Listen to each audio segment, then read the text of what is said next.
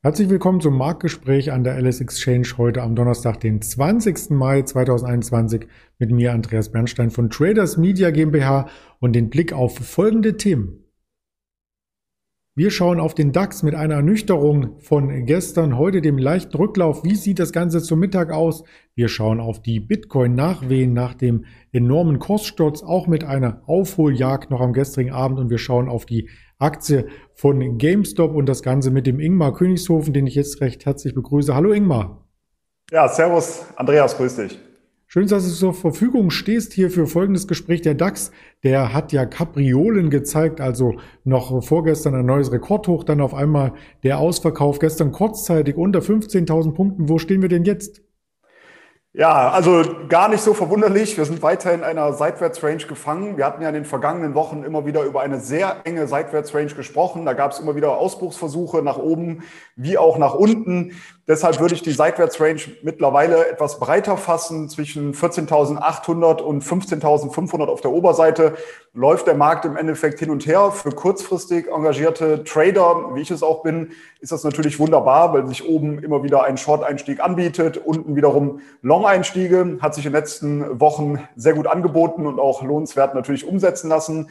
Aber für jemanden, der auf einen Trend wartet, ist es natürlich schon etwas langweilig. Man muss aber sagen, die Schwankungen, die Volatilität wird wieder größer. Wir sehen das ja an den einzelnen Tageskerzen, dass wir deutlich mehr Schwankungen bekommen. Das zeigt wiederum auf, dass die Marktteilnehmer nun doch etwas nervöser werden. Das spiegelt auch der CNN 4 Greed Index wieder, also der Angst- und Gier-Index. Da sind wir jetzt in die Angstzone abgerutscht. Auf 35 standen wir eben gestern bei 31. Also das zeigt schon, die Marktteilnehmer werden eben deutlich nervöser, weil wir eben diese Ausbrüche nach oben nicht bestätigen konnten. Stattdessen ist der Markt immer wieder nach unten abgeprallt. Ähm, in den USA natürlich auch, gerade wenn man dann auf den Nasdaq zum Beispiel schaut. Und da müssen wir jetzt einfach mal abwarten, wie es weitergeht. Die Seitwärtsrange hält weiterhin oder hat weiterhin Bestand ähm, wann es zu einem Ausbruch kommt, nach oben oder nach unten. Sollte es zu einem Ausbruch nach oben kommen, dann wäre mein nächstes Kursziel sogar bei 16.200 Punkten. Sollte es zu einem Ausbruch nach unten kommen aus der Seitwärtsrange, dann wäre das Kursziel bei 14.100 Punkten. Kurzfristig gehe ich weiter davon aus, dass wir nochmal Rücksetzer sehen werden, auch Richtung 14.800 wieder, vielleicht auch mal mit einem kleinen Ausbruch nach unten Richtung 14,6, 14,7. Da sind ja noch einige Kurslücken offen und mittelfristig sieht aber weiterhin alles sehr positiv aus. Wenn man auf die rein klassische Saisonalität schaut, dann zeigt die weiterhin aufwärts. Der Vierjahreswahlzyklus aus den USA ist auch weiterhin positiv zu werten. Also das von der Seite sieht doch schon positiv aus. Aber aufgrund der Nachrichten, die zuletzt kamen, auch die Inflationsängste, die wieder aufgekommen sind, sieht man einfach die Angst kehrt zurück in den Markt. Der Markt wird nervöser. Deshalb muss man mal abwarten, wie jetzt die Seitwärtsrange verlassen wird, ob eben nach unten oder nach unten. Nach unten oder nach oben. Ähm, das ist immer gemerkt. die Frage, unten, unten, unten, oben. Also man ist ja auch ganz verwirrt, insbesondere wenn man sich den Kryptomarkt anschaut. Da ging das ja gestern erst nach unten, dann wieder nach oben. Also da war ein heilloses, ich will nicht sagen durcheinander, aber extrem hohe Volatilität. Das schauen wir uns hier nochmal im Chart an. Wir sind auf die 30.000 aufgeschlagen. Das waren so die Tiefs aus Anfang des Jahres, Januar zum Februarwechsel und dann wieder zurück auf knapp 40.000 aktuell. Was war denn da los? Ja, wir hatten ja gerade letzte Woche darüber gesprochen, da fing es ja an mit den News von Elon Musk, also mit den Tweets, die abgesetzt wurden, dass ähm, eben Bitcoin nicht mehr als Zahlungsmittel bei Tesla eingesetzt werden soll. Und das hat natürlich den ersten Abschwung und die Angst, um wieder zu dem Thema zurückzukommen, die Angst angefacht, dass eben der Bitcoin-Preis auch mal zurücksetzen konnte. Dadurch haben viele Verkäufe stattgefunden. Der Preis kam deutlich unter Druck. Dann gab es ja weitere Tweets von ihm, aber es gab dann gestern auch die ähm, ja, News aus, äh, aus China. Und zwar sollen ja hier ja, Dienstleistungen im Zusammenhang mit Kryptowährungen verboten werden für äh, Finanzinstitute. Und das hat natürlich auch wieder auf den Preis gedrückt. Man sieht eben, wie schnell es dann auch mal abwärts gehen kann. Wir hatten letzte Woche darüber gesprochen, da hatte ich gesagt, dass wir eine wichtige Unterstützung haben, so zwischen 44.400 und 46.000 US-Dollar. Und wenn es darunter fallen sollte, dann kann es schnell Richtung 40.700 und später sogar 30.000 US-Dollar gehen. Das hatte ich gerade mal letzte Woche gesagt. Und wir haben dann gesehen, gestern ist es dann wirklich Richtung 30.000 60.000 gelaufen. Dass das so schnell geht, muss ich auch dazu sagen, habe ich natürlich auch nicht erwartet. Es war schon abzuleiten, weil wir hier natürlich wieder eine deutliche Unterstützungszone haben. Du hast es gerade schon angesprochen.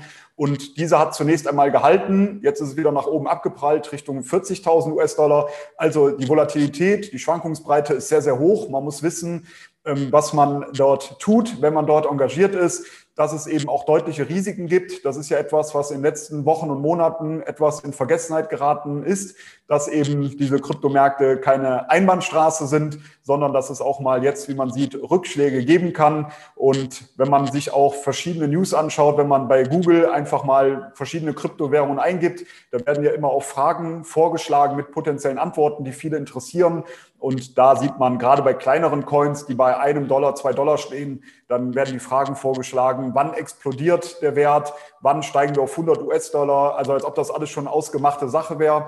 Und ich denke, es ist auch mal ganz gesund für den einen oder anderen, der neu am Markt ist, auch wenn es weh tut, wenn es schmerzt, dass man sieht, es ist keine Einbahnstraße und es kann auch mal der gegenteilige Fall eintreten, damit man einfach seine Risiken für die Zukunft natürlich im Blick hat, sein Money Management dementsprechend auch anpasst.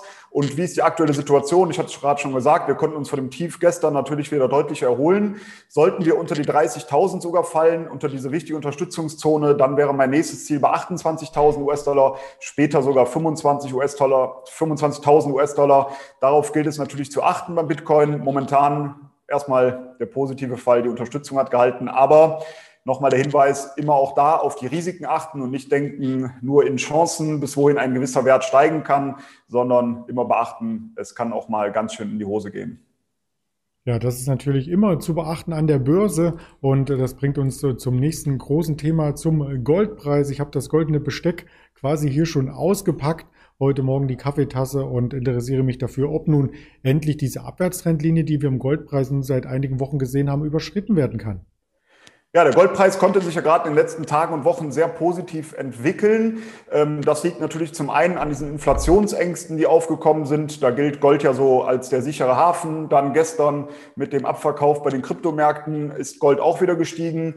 Ähm, zeigt auch da wieder, dass vielleicht das Geld dann etwas umgeschichtet wurde, dass viele wieder sagen, okay, dann muss ich doch vielleicht ein bisschen in den sicheren Hafen zurückkehren und nicht alles im hochspekulativen Bereich ähm, haben, investiert haben. Und deshalb sieht das ganz positiv aus für den Goldpreis. Dieser ist jetzt auf neues vier Monats hochgestiegen. Wenn man sich die Vorfilter anschaut, die ich immer nutze, die COT-Daten, also den Commitments of Traders Report aus den USA, das Sentiment und die Saisonalität, dann sieht das eher weiterhin neutral bis äh, bullig aus. Ist keine extreme bullische Situation.